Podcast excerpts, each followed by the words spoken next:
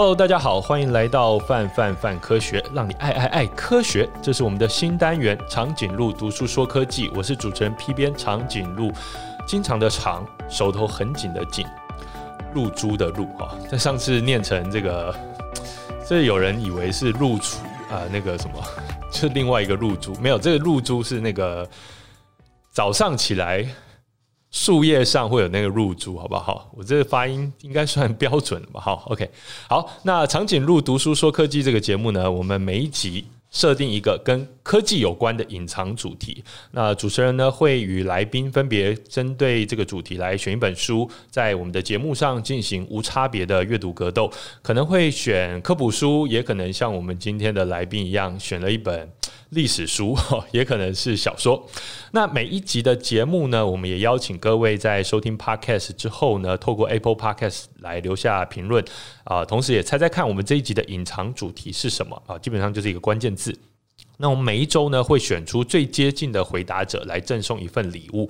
那这个礼物可能是范科学我们推荐过的好书，或者是我们的线上课程等等。那在节目中间的部分也会有些提示哈，所以欢迎大家仔细聆听。接着呢，就让我欢迎我们本集长颈鹿读书说科技的来宾廖丽杰。哎，大家好，我是泛科知识的总监廖丽杰。哎，丽杰曾经担任过《叉叉》杂志的广告部企划副理，还有《叉叉周刊》的呃，应该说《Y Y 周刊》的广告部公共传播组的企划副理，然后还有呃。非常多大型的公关行销公司的呃传播集团的专案经理啊，然后也担任过这个公益组织的研发的主任这样子，所以说其实历练非常的丰富哈，而且从商业传播到公益哦，这样不同类型的单位都待过。那现在呢，是我们泛科知识的业务总监。不过他呃，如果你认识他的话，你会觉得说他他都。带着一股怎么讲？呃，时尚的气质。你看着他，你就觉得他有一股时尚的气质。那我自己的假设，大概是因为他在巴黎念过书。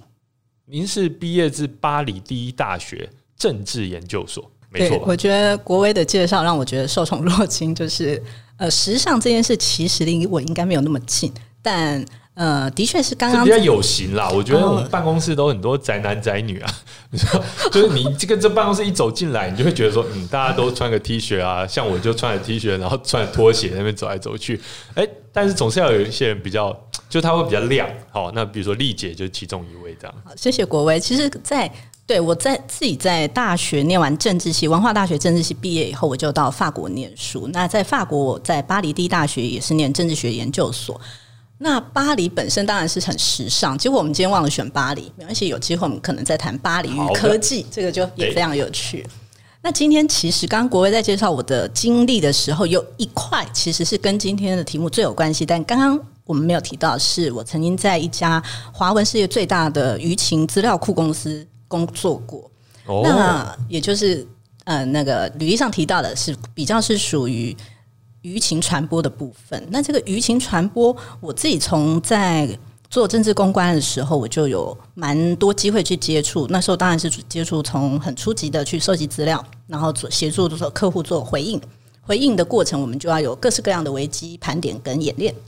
先跟我们讲一下，嗯，这“舆情”两个字是什么意思？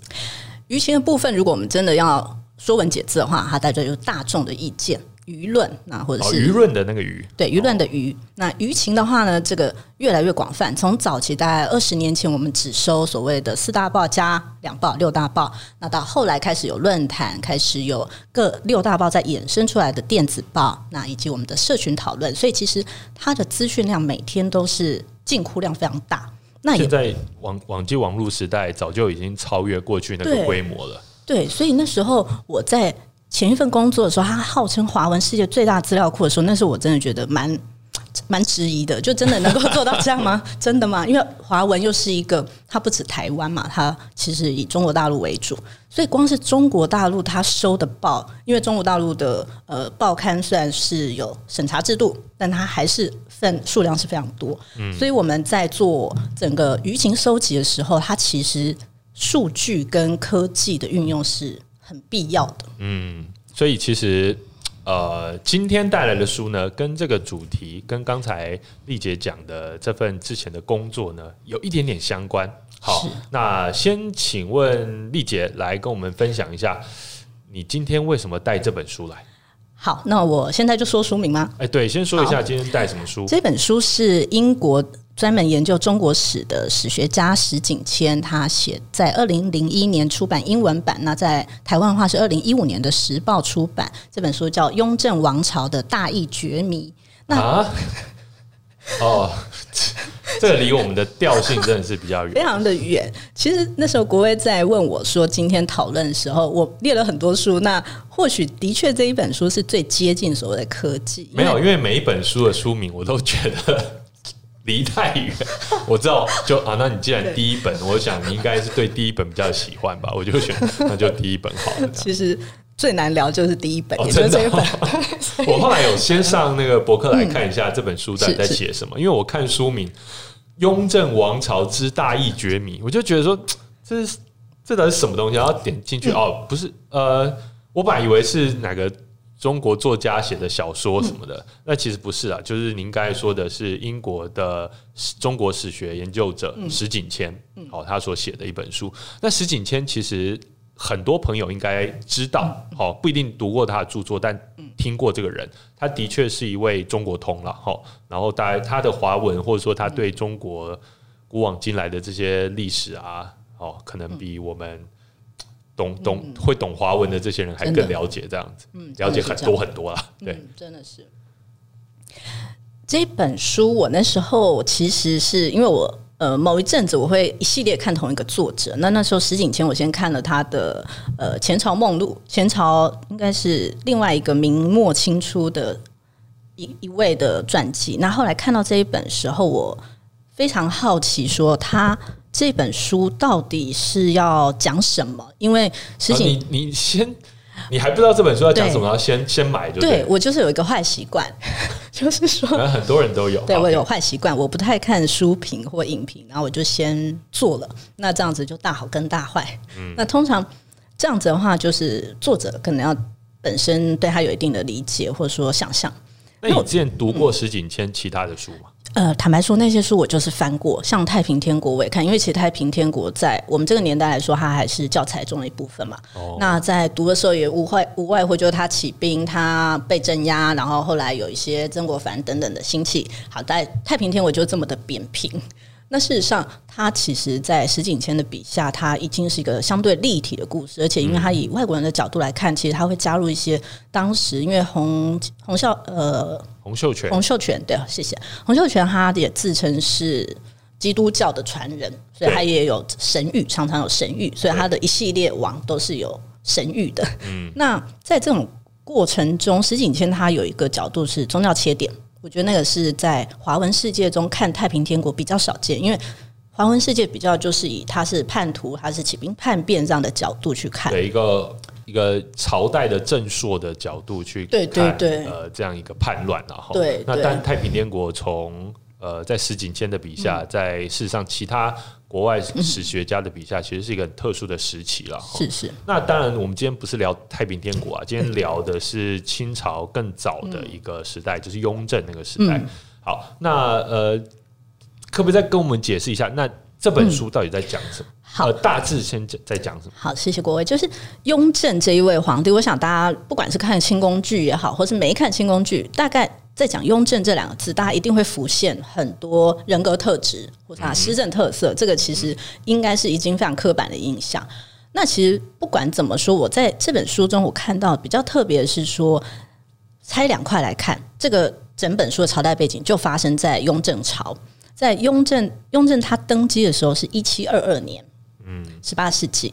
那在这整个案子的发生是在一七二八年的年末，也就是说他登基六年后。就他在整个时空背景下，大家可以稍稍有一个时间的想象。他在一七二八年，雍正登基六年以后发生，然后发生地点呢是在离北京很远的川陕境内。哦，蛮远的。长安，也就是陕西长安。嗯。那这样子的，所以请大家先有这样子的地图概念。它就是从北呃那个陕西长安这边有一位叫曾静，曾国藩的曾，安静的静。这位世人呢，他就做当下当时很流行的，那时候没有论坛嘛，也没有 PPT，、哦、所以他就是蓝教，没办法到蔡英文的呃雍正的脸书下面批评他，是是 对，或者是所以他就是蓝，当时他觉得说找大官找大官投诉总可以嘛，然后就拦下当时的川陕总督岳钟琪的教，他就投书了。那这个书这个所谓的投书呢，就是写满了当时他观察雍正所有。令人发指的罪状。哎，对，他很勇敢哎，他去拦一个川陕那边地方官的 轿子，对，然后去骂他的上司，对，对，就是这是怎样？这个很妙，就是中国的士大夫一直有一种观念是，呃，如果我没有办法进庙堂，那我至少要被骂。哦，先骂，然后大家就注意到你了。对，我就是呈现一种忠心，或者是说一种敢言的形象，所以。某个程度呢，他也是在这样的知识分子的驱动下，他就去做拦教。拦完教以后呢，就启动我们刚刚说的舆情判断系统。哦，岳钟琪他拿到这一封投书，民众投书，他该怎么办？对，他怎么办都不是那么简单。因为首先他自己是岳飞的后裔，就是汉人。汉人在满人的朝廷内要受到信任。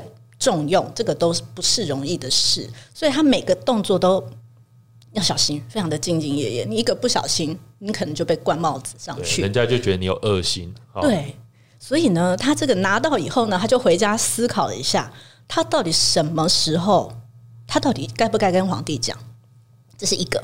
第二个是要讲话，什么时候要讲？嗯，好，这个东西呢，他就在他的府内呢，自己呃，当然书上是没有写，这样是我自己脑补。就他可能有思考很久，然后可能旁敲侧击一下，他思考一下，他还是得讲，因为呢，舆情这个东西盖不下去。OK，他已经被看到了，有人看到他拦轿，有人也看到他拿了，那再加上曾静也没有，还是活着的，所以这中间有太多消息会走漏的管道。OK，他不能，他不能不报，所以呢，他就好，他必须得上报。上报的过程中，他牵涉到时间点跟方式。那这时候我们就岔开一点讲，是雍正朝中有一个很特别的制度，他会非常欢迎大家私下写信给他，就是对，就是大臣，他大臣可以透过密奏的方式寄密折，这个密折就指定给皇帝本人收，直通对不对？有点像现在总统信箱哦，市长信箱，对，他一定得回你，他也一定会看到，好，至少是力保一定会看到，一九九九。类似这样子，首长信箱。所以呢，岳钟琪呢就快马加鞭，把这个曾静的上书加上他自己的分析判断，他就连夜赶马送上北京，让雍正收。那雍正收到以后呢，嗯，这时候也很有趣，他就是一个回应的启动。他要理不理，要怎么理？那或者说，因为以我们对所谓的帝制时期的想象，就是嗯，不高兴就。砍头嘛，就抓就是砍，对对，然后就诛九族，看想诛几族就诛几族。本来是这么简单可以完成的事，但时候这时候就发现雍正他做了一件很特别的举动，是他想沟通。哦，他看了这个骂他的文章，对，当然还有这个岳岳钟琪岳岳中琪他的评注嘛，对。哦、那但综合之后，他想要跟 曾静这个人聊一聊，他想要把所有事情都沟通。就是你说我杀爸爸，我没有；你说我抢皇位，我没有；你说我是汉人，我不是。就是你说我怎么那么像小说啊？就是说那个那个叫什么《鹿鼎记》是不是？对，《鹿鼎记》不是说谁是汉人？乾隆，乾隆。对，所以我觉得其实这中间有很多脑补的空间。是雍正应该很忙吧？对啊，而且。根据我们所读过的历史啦，雍正算是数一数二勤奋，而且忙碌，而且最后应该算是过劳死的一个皇帝。对，就是他这么的忙，然后这件事情其实他根本还没有到什么起兵谋反，然后又是一个这么小咖，为什么他要启动沟通机制？而且他还他就跟岳钟琪说：“好，你现在马上再去找多少证据，我想要。”直接对话，我所他所谓直接对话，不是找来朝廷，而是说他就用文字不停的去辩比战就对了。总统直接比战，皇帝直接就想比战。好，那皇帝就开始写了比战。那同时呢，因为他毕竟还是一个行政官僚嘛，所以他也不会自己比战，他就透过清朝另外一个系统，他们皇帝颁发的呃往下传达指令有两种，一种是明发，明发就是好内阁他就发给各个该收件的人，就像我们的现在公文非密件，对，就普通件。另外一个呢就叫廷记，廷记的意思是因为清朝有一个很特殊的机关叫军机处，嗯哼。军机处呢，它就是负责这个廷记的发文单位，所以呢，它 maybe 有点像国安会这样子，就由军机大臣发文给指定的收文者，那这是密件，然后这个密件中就会传达皇帝需要你做的事，所以呢，雍正一边准备比战，一边做这个停记的动作，就发给十三个。好，大家还记得我们刚刚讲到地图吗？从长安有人拦轿。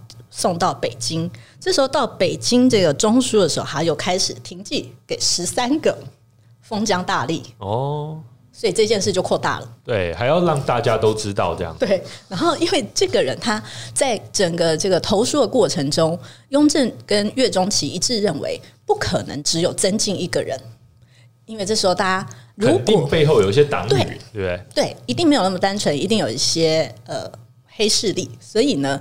在大家在看雍正的时候，应该会记得有一位叫吕四娘，就最后传说砍了他的头。哦，就是要看看过一些清宫剧的人 会知道的。对，因为我很爱拜官野史，所以这这个部分被我自己脑补连起来了。那吕四娘的父亲叫吕留良，是一位很有名在明末清初的所谓的大儒。那他也是对清朝有非常多批判的一个儒家学士。嗯，那吕留良。这时候，雍正就觉得曾静跟吕留良会不会有关系？哎，为什么？就是觉得说，因为他是一个批判者，对批判者，然后再加上中间他们去做人际网网络的盘点，就是所谓我们透过三个人就会有共同朋友，类似这样的逻辑，就真的让他找到若有似无的一些联系。他可能在。某某某个什么聚会上有跟谁 跟某个私塾谁交流过？对，比如说曾静，他曾经在私塾跟谁交流？那个人曾经去跟吕留良交流过，就真的还被他连起来。哦、那连起来以后呢，这件事就大了，因为吕留良是所谓的民间谋反的头，那所以雍正就更想知道说：好，你今天拦轿，你你你骂我以外，你其实是不是想要颠覆我？嗯，好，所以这件事变大，是不是变成资讯战？对。所以 开始很多红的资讯战，对，然后就开始不停的来回，这中间就非常有趣。就是我觉得这中间就是很多我们在做现代的舆情反应的时候一样的，你看到谁回，我们开始就是大家一起确认，那我要不要回应你？哎，有时候我冷处理嘛，我冷处理放放你七天，大家就有别的军来救援就算了。要这样呢，还是说我就是趁热头一直跟你对，嗯，对到你不敌？然后再加上一些呃侧翼团体的协助啊，还要有侧翼，还要五毛，对，这这个都非常的，所以其实或许这就是人性。所以在那个时间点呢，也已经不是雍正跟曾静两个人你一封我一封了，而是加上这么多社呃整个社会上的资讯传播。那雍正他看，因为刚刚我们已经讲到，他丢出给十三个省，十三个省开始回报，那也开始努力要想找到。某一些事，因为要不然的话，你好像显得查案不力。嗯，所以没事也查到变有事。哦，所以其实没事查到变有事的时候呢，这时候雍正就觉得哇，这个原来民间对我的误会这么大。所以他透过这个蓝教对。申诉这件事情，然后他去正视这件事情，然后又发现说，哦，其实这信里面写的这些东西啊，很多就是民间的声音。对，哦，所以其实有点像民意反应。某个程度是因为他也没有直接选举嘛，他也听不到。啊，所以他就透过这样，所以某个程度我自己脑补说，哎、欸，其实他还蛮喜欢听到别人骂他，他有点好奇别人怎么骂我，大概吧，所以不知道，对，所以也无法后来其实还有发生很多事情，有这个案子呢，但但这我边要先打断丽姐，因为其实这我大概知道后续还有发生很多事情，是。甚至到乾隆的时代，对对对，又有一个反转，对对对，好，所以这个待会我们再请丽姐接着继续讲这样子。为什么要打断丽姐呢？因为接下来我要讲一下我今天带来这本书。好，那我今天带来这本书呢，呃，叫做《解密陌生人》。好，那这本书呢，当然就跟乾隆啊、雍正啊、好 清朝没什么关系的。这本书的作者呢是迈尔坎·格拉威尔。好，那格拉威尔如果大家听过的话，就知道说其实他是一位非常厉害的作者了。哈，那曾经担任过《华盛顿邮报》的记者将近十年。然后从一九九六年开始呢，就替《New Yorker》啊，《纽约客》这本杂志当特约的撰稿人。呃，《纽约客》是算是世界上品质数一数二的这个杂志哈。那他很善于去分析一些生活中你很难去表述，但是无所不在的现象，然后来解析隐藏在不同行业各个领域的成功法则。如果大家对他最有印象的话，可能是来自于他两千年的一本书叫《引爆趋势》。好，那接着下来呢，他又出了像是《决断两秒间》，还有《艺术》。好，异这异形的异，好数字的数，艺术，啊还有大开眼界、以小胜大等等的这些作品，这样子。那每一本呢，其实都在市场上获得非常好的回响了哈，在《纽约时报》啊或亚马逊的书店的畅销榜上面啊，都获得了非常好的佳绩，这样子也是《时代》杂志选为呃曾经选为百位最具影响力的人物了哈。那这本书呢，其实是他的最新作品。我必须要说哈，我我看过他之前的几本书，就如同刚才丽姐一样哦，他也看过石景谦之前写的一些书这样子。那但是在看这本书之前呢，我也没有去看书评哦，也没有去想说，呃，这本书到底在写什么，只是觉得说，哦，就是他的作品品质都还不错，那应该可以看这样子。好，那就拿来看。那书名《Talking to Strangers》呢，就是然后还有一个副标叫做 “What We Should Know About the People We Don't Know”。啊，我们应该去知道那些我们并不认识的人哪些事情，这样子。大概是这样子。好，那其实我必须要说哈，前几天我在看的时候啊，我就在看到一半，然后我就在脸书上发了一个讯息，我就说格拉威尔这本《解密陌生人》，我看前面四分之一，我觉得根本就是废话，就是说怎么那么就是讲一些大家都知道的事情，但是看到一半的时候，我觉得说，哎，好像很有意思哦。就是说，诶，他好像真的要告诉我一些事情，可是我还是不知道他要告诉我什么东西。看到最后，我觉得他果然是一位厉害的作者，就觉得说这本书真的蛮好看的。那呃，这本书呢，其实呃，我觉得他主要的沟通对象还是美国的读者啦。但是，所以我觉得这大概是为什么我从一开始看的时候会觉得有点摸不着头绪，有点莫名其妙这样子。他一开始就是先用。美国警察跟一位黑人女性之间的冲突的一个案件来开始讲。那大家知道哈，因为呃，不管是 Black Lives Matter 啊，或者说呃枪击案啊，哈，大家知道美国其实这几年其实不太稳定啦，社会上其实这种事件很多，然后大家都人心惶惶这样子哈。那很多人可能觉得说，哎，美国警察到底是怎样，一直找黑人麻烦？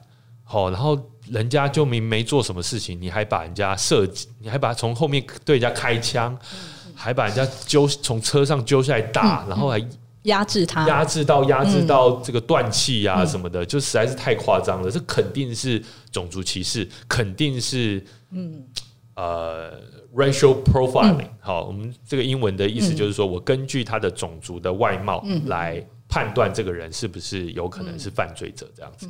不过这本书它就是要讨论这个很敏感的议题。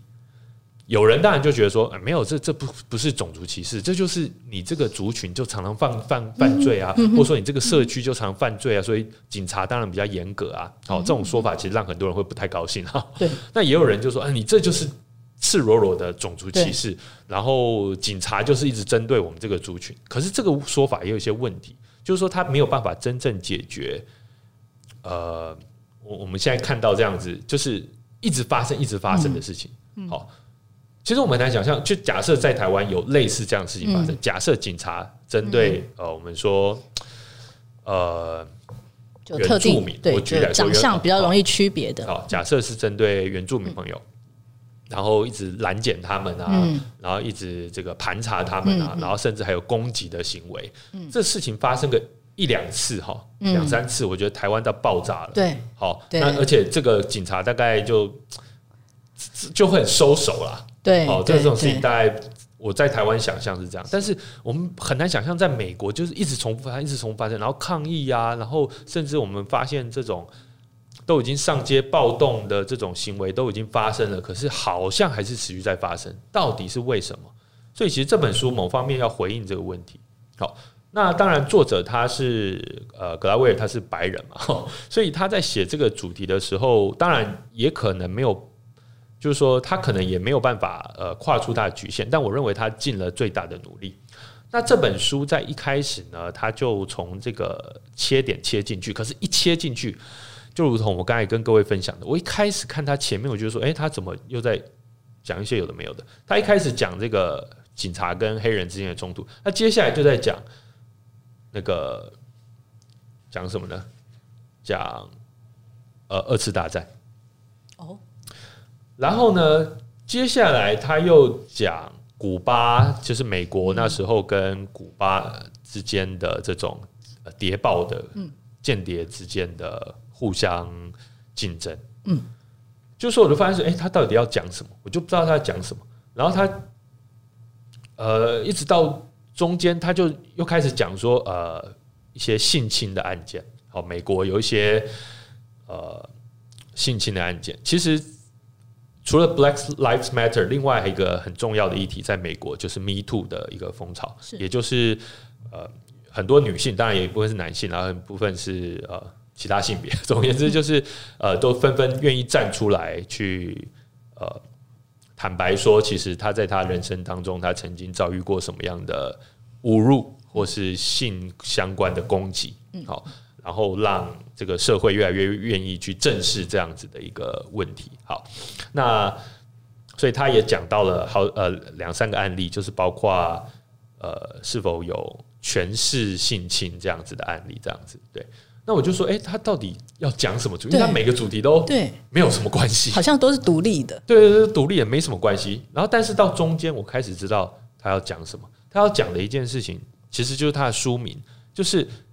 他认为这些事情哈发生的一个共通原因，好背后的一个共通逻辑，就是我们没有办法判断陌生人到底在想什么，但是我们又很容易以为我们知道陌生人在想什么，我们又很容易从陌生人的情绪表现、脸孔的表情去判定说他就是在想什么，以至于说我们产生了很多的误解。好。所以这本书到最后做了一个非常好的总结，所以我觉得我看起来是还蛮过瘾的，但是要熬过前面的这个四分之一，好，四分之一真不觉得说他是在废话的这个过程。好，那呃，待会呢，接下来我还会再跟各位分享一些它里面我觉得最有意思的一些案例。哈，不过接下来我要先反过头来，我要先问丽姐，你觉得在这本书当中，嗯你觉得最印象深刻？好，就是在。《雍正王朝大义绝迷》这本书当中最有收获的三个段落或故事，可不可以跟我们分享一下？好，就为了这个访问呢，我只好再做一些笔记。哎呦，我看到这个书上呢有很多的标签，对，这个是毕竟这样的认真。对，年纪也到了一种会忘记事情的时候，很正常。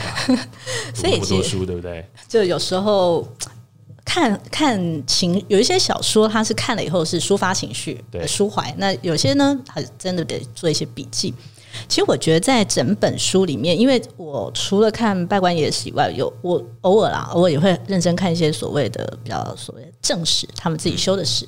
那从这样子去交叉比对以后，我印象对这本书印象最深刻的是雍正的反应，就是一直像我们刚刚讲，在那个时代反推回去，他的资讯这么的。不容易取得，以及他不管是呃要发布命令等等，都非常的人工化情况下，他却对这件事情一直花很多时间。那好，同时在同时间，他不是只做这件事，他在那个同时一样有西部的什么各各式各样的军事的活动在做，以及他有下令的一些其他事，所以整个行政体制的绵密，这个是我当时在看的时候，我觉得蛮赞叹的。啊，毕竟是一个很大的王朝，对他的那个行政管理有他的秩序在，这个秩序是很有趣的。这个是一个。第二个呢，我会觉得说，其实他在这个中间，坦白说，就有点呼应关国威讲的，我们很容易去判断我们不认识的人他的意图也好，或是透过他一些呃我们自认为的经验法则，或他过去呈现的事情，我们就判断他。所以第二个，我印象中非常有。印象的是他对吕留良这个人的紧追不舍。嗯，吕留良，对，就是吕四娘的父亲。吕留良根本不是投书的人，他也不是在投书中有提到的任何人，但他却被盯上了。嗯，所以这件事情其实有一个很先涉的部分，所以他认为就是他在幕后操盘的，一定有。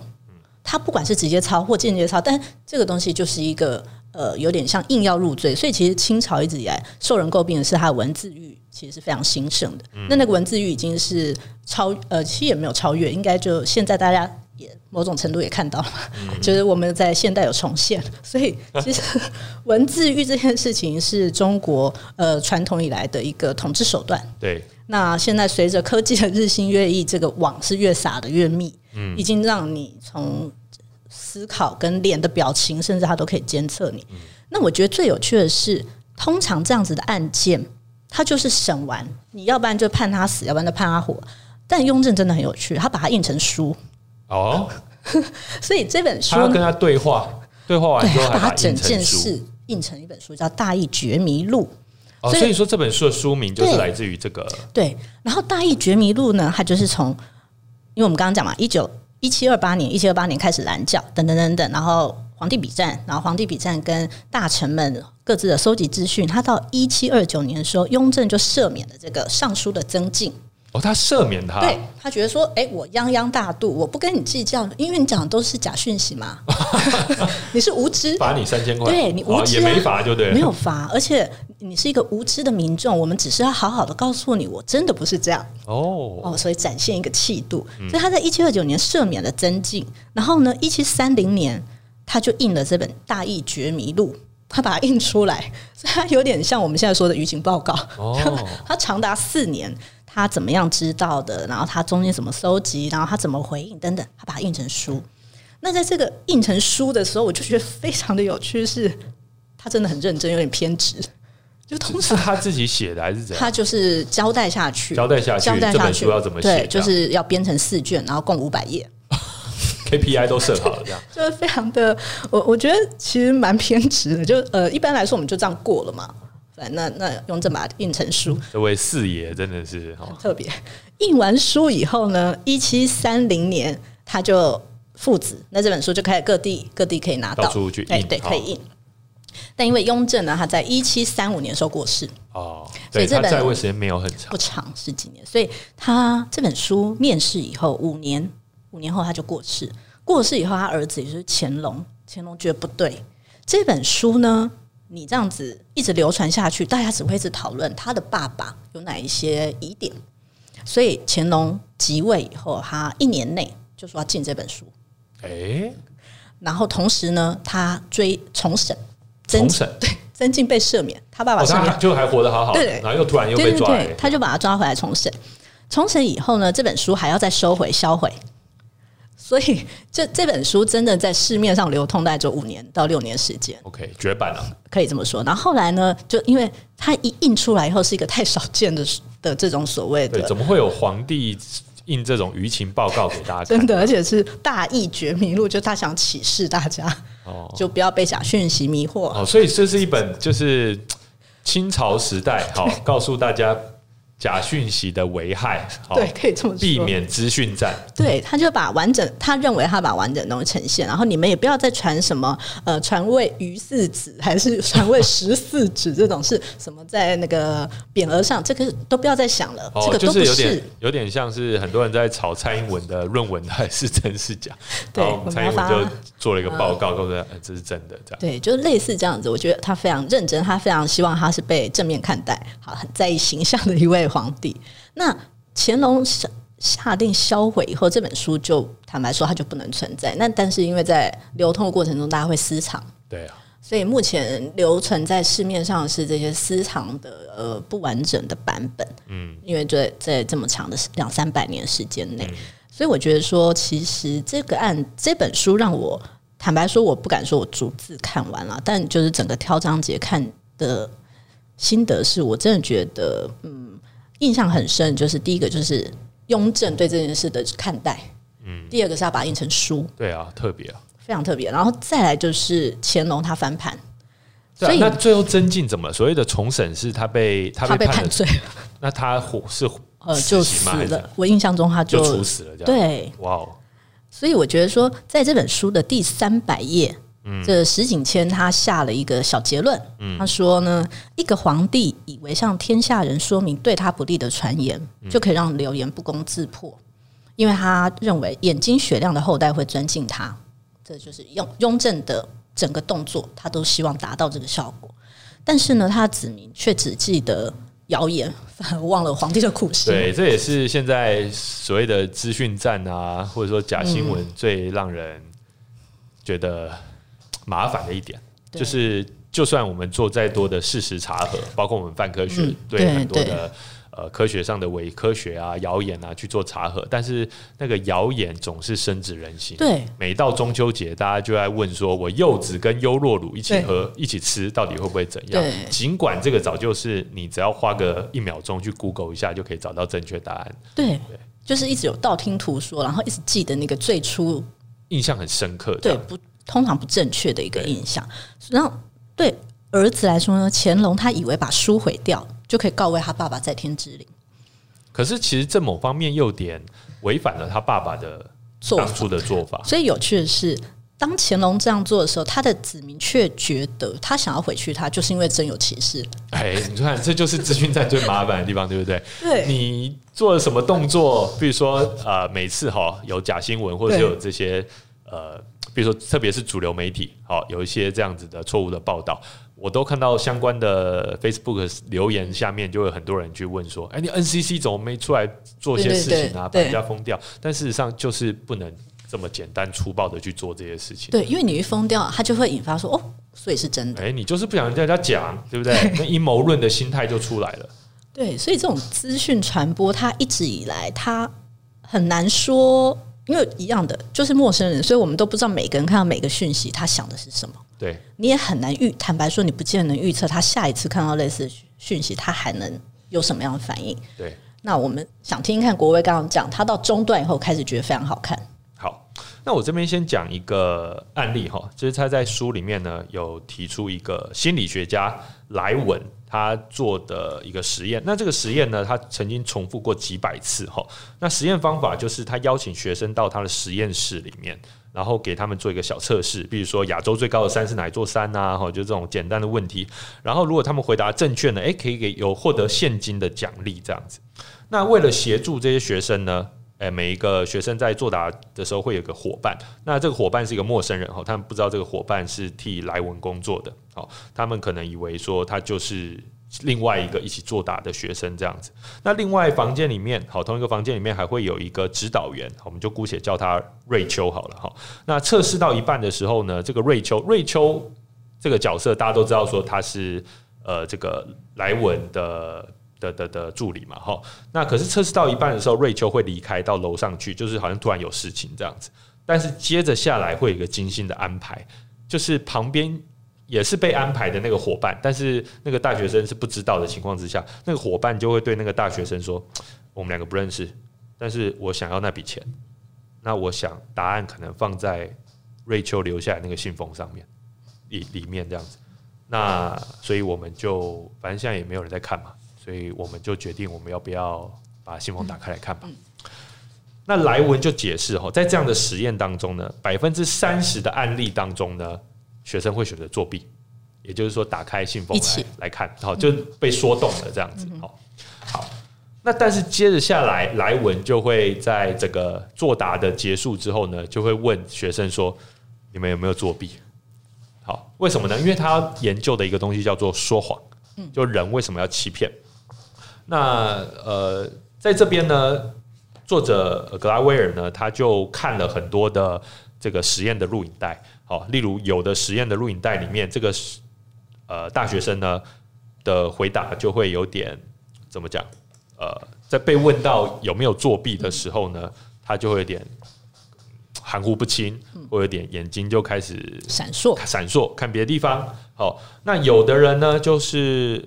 很明确的就看着这个莱文的眼睛，就说：“没有，我们完，我们并没有作弊，我们绝对不会这样做，好，并没有这样做。”那有的人呢会很紧张，就说：“哦，我们这种事情我们怎么这么做？我以前呢、啊，我曾经怎样怎样怎样，就是他会讲一大堆扯东扯西这样子。”好，那我先问丽姐好了。嗯，我刚才讲这三种类型哈，嗯，你觉得哪一种类型是比较有可能作弊的？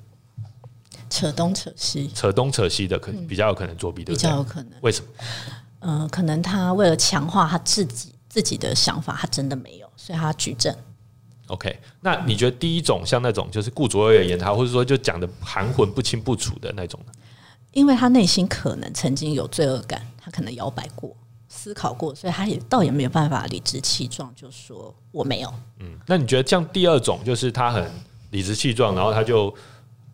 坦荡荡，然后就直直视着对方眼睛，可以说我没有没有作弊这样。坦白说，这心理学上有说，这大好跟大坏嘛。当你直视别人的眼睛的时候，通常就是你也有问题，就是你你有一种想确认，呃，不要错过他判断你的任何机会。所以其实任何说起来，三个都有可能，对不对？好，所以这是很难讲。那但是刚才呃。我问丽姐的话，丽姐会优先选第三种，也就是她可能扯东扯西这样子。那我们都会有一些预设，我们会预设说什么样的表现是比较有可能说谎的。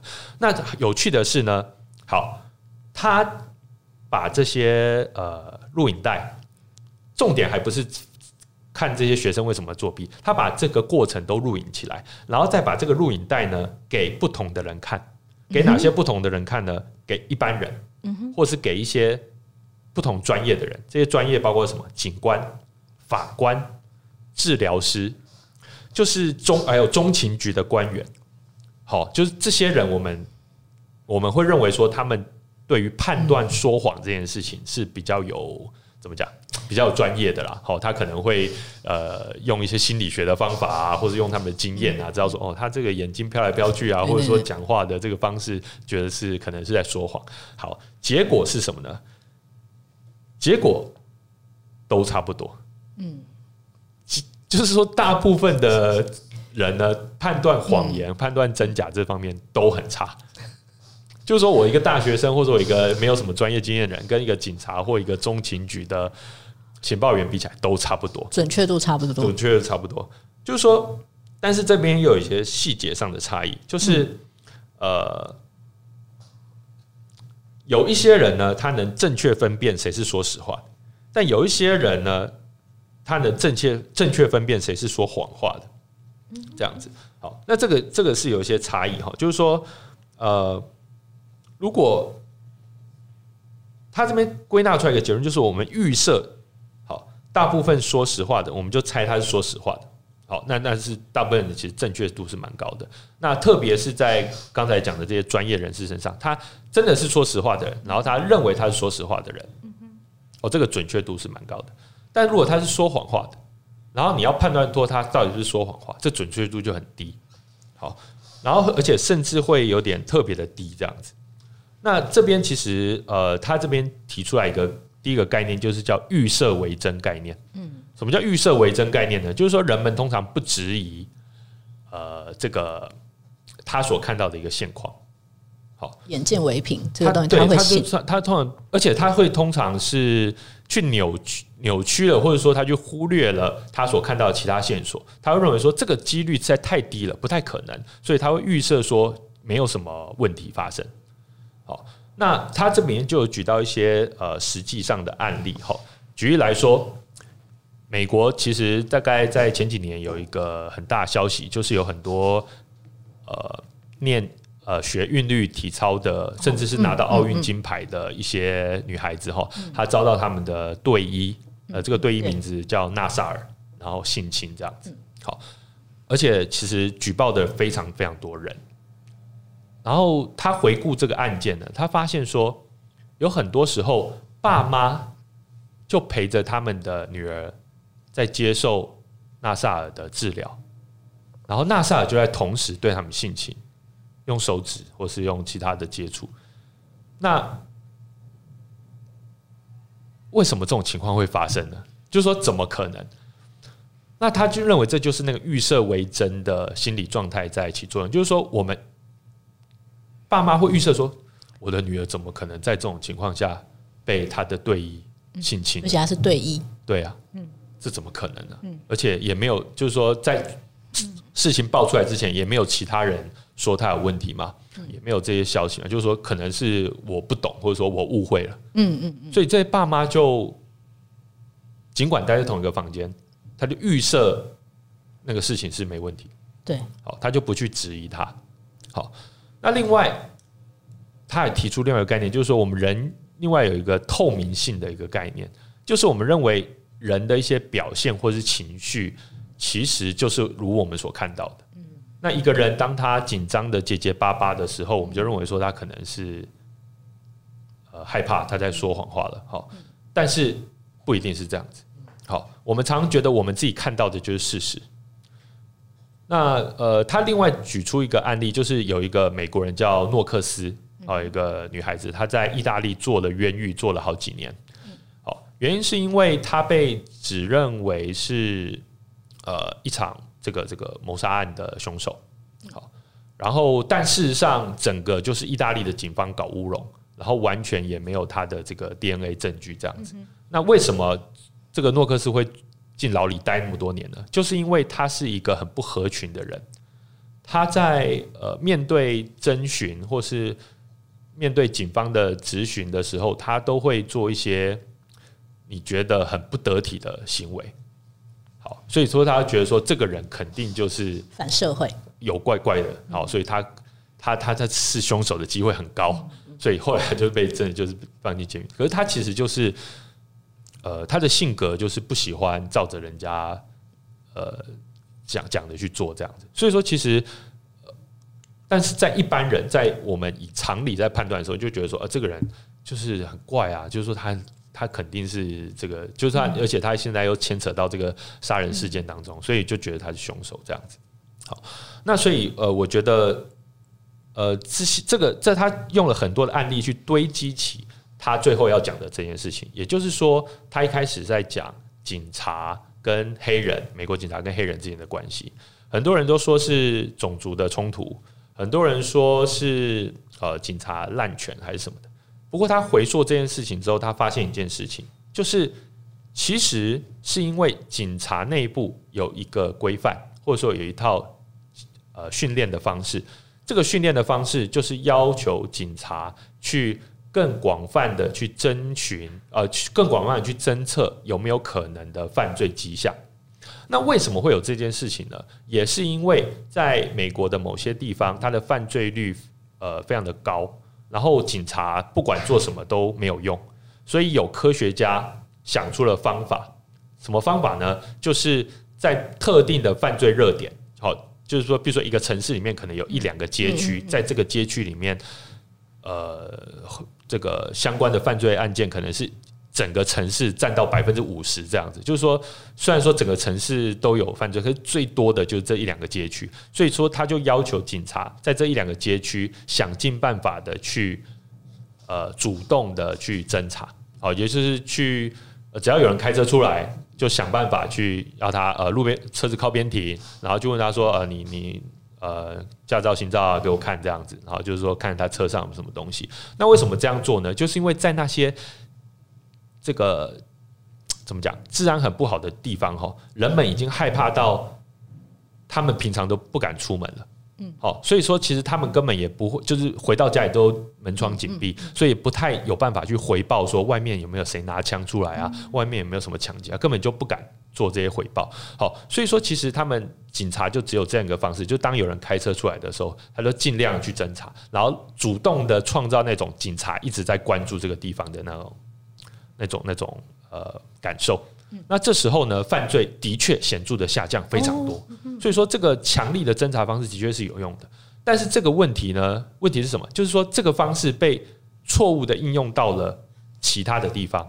好，那应用到了一些犯罪率没有那么高的地方，应用到了呃整个警察体系，就变成说警察体系觉得说我就是要不断的增加我开罚单的量，嗯，他们的 KPI 就是开罚单的量这样子。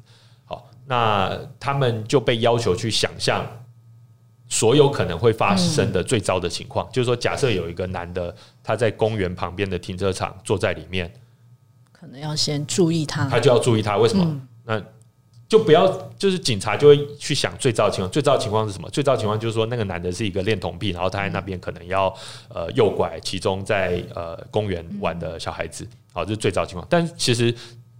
这个是最最几率很小的情况嘛，嗯、比较可能就是他在那边只是在等人，或者说他在休息而已嘛，对，对不对？嗯、可是警察就被要求说要去想这种最糟的情况，然后时常的去提高自己的罚单的开开出来的量，可能一天要开出几十张这样子，所以这就变成他们警察的日常的训练，而且是在一些他们呃其实其实犯罪率并没有那么高的地方，也要做类似的事情。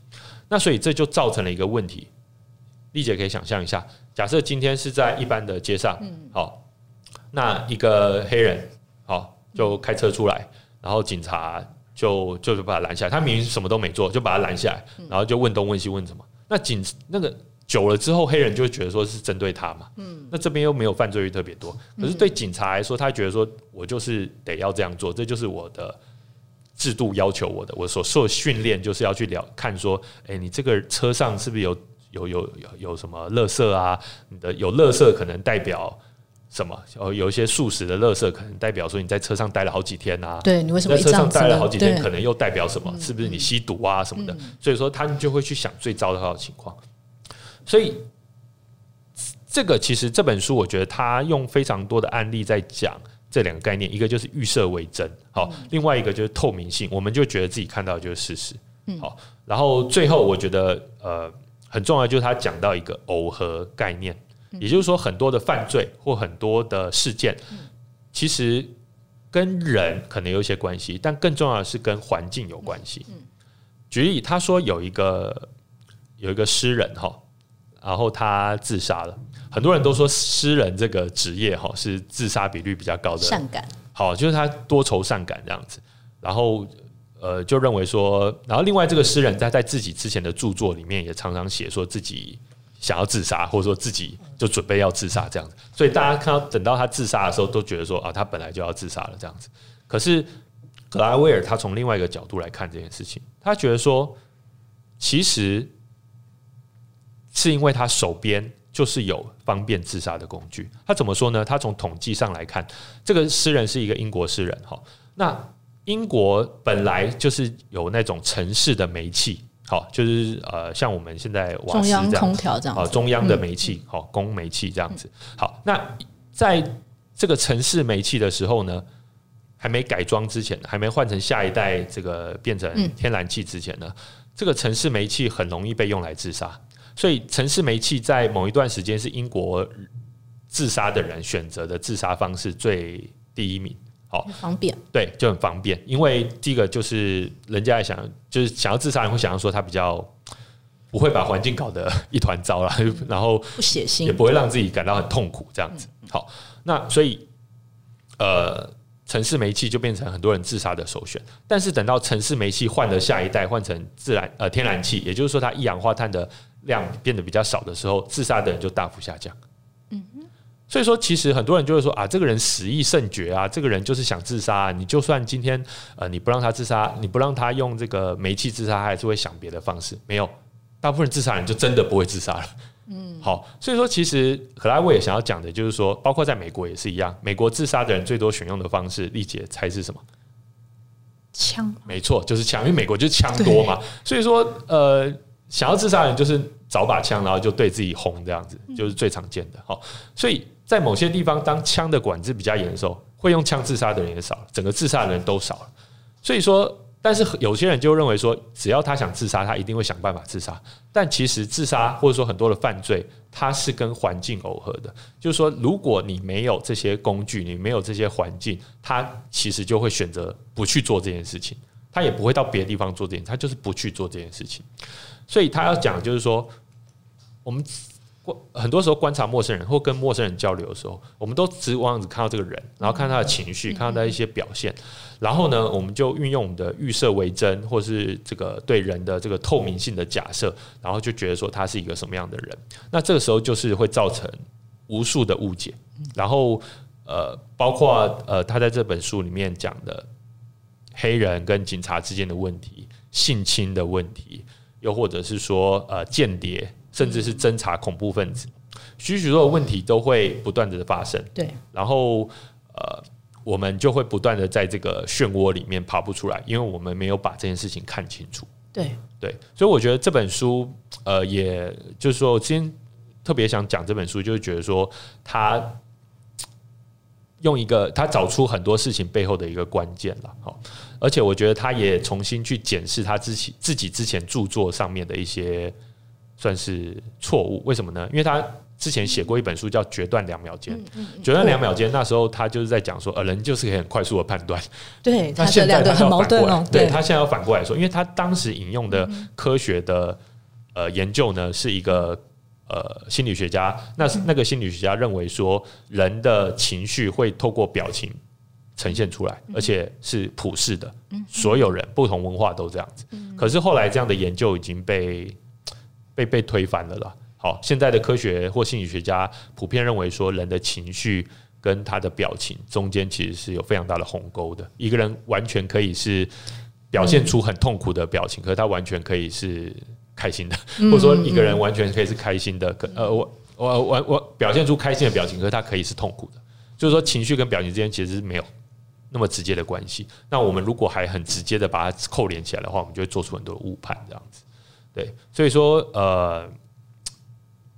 我觉得今天跟丽杰个别推荐的这本书呢，其实呃，我们当然是有个隐藏主题了，好的，隐藏主题不能跟大家讲，对，连我也不知道。对，那今天呢，跟丽杰介绍这两本书呢，其实呃，大家可以去从我们的分享当中归纳出。你觉得的隐藏主题，然后透过 Apple Podcast 的留言呢，来跟我们分享，我们也会从中呢选出最符合我们心中所想的，然后并且自赠礼物一份给您，这样子。好，那最后呢，想要请丽杰呃总结一下，你觉得这本书你会想要推荐给什么样的朋友来阅读？好，呃，关于《雍正王朝大义觉迷》这本书呢，我很想推荐给。喜欢清工具的人哦，因为我觉得历史就是这样，历史它就是有非常多面向。其实刚国威在讲的时候，我一直想到，其实无非我们不管是三百年前或现在的人，我们一直在做同样的事嘛。就是你认为他是你曾他过去曾经是，所以他现在应该就是，就一直有无数的在做这种错误的判断，呃，冤狱也一直产生，那或者就是像这样的东西，我觉得呃，轻工具如果看了。各式各样的电视，那或许可以试试看看文字。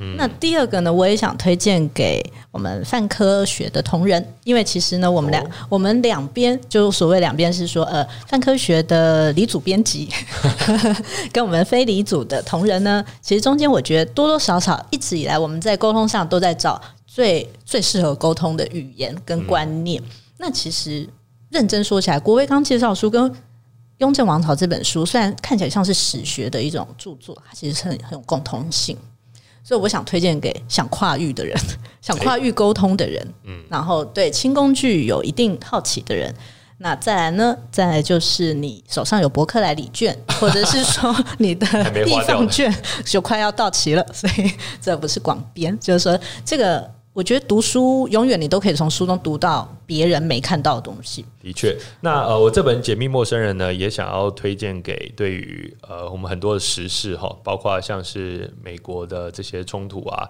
又或者说呃，其实在我们台湾也有了哈。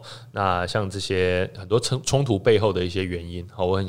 推荐大家来看看这本书，但同样就如同我刚才所说的哈，你要熬过前四分之一哈，然后觉得说，嗯，这前面到底是讲什么废话，然后到中间呢，到最后呢，你会感到哎，非常有收获这样子，然后也希望说大家看完书之后，可以再跟我们分享你的阅读的心得。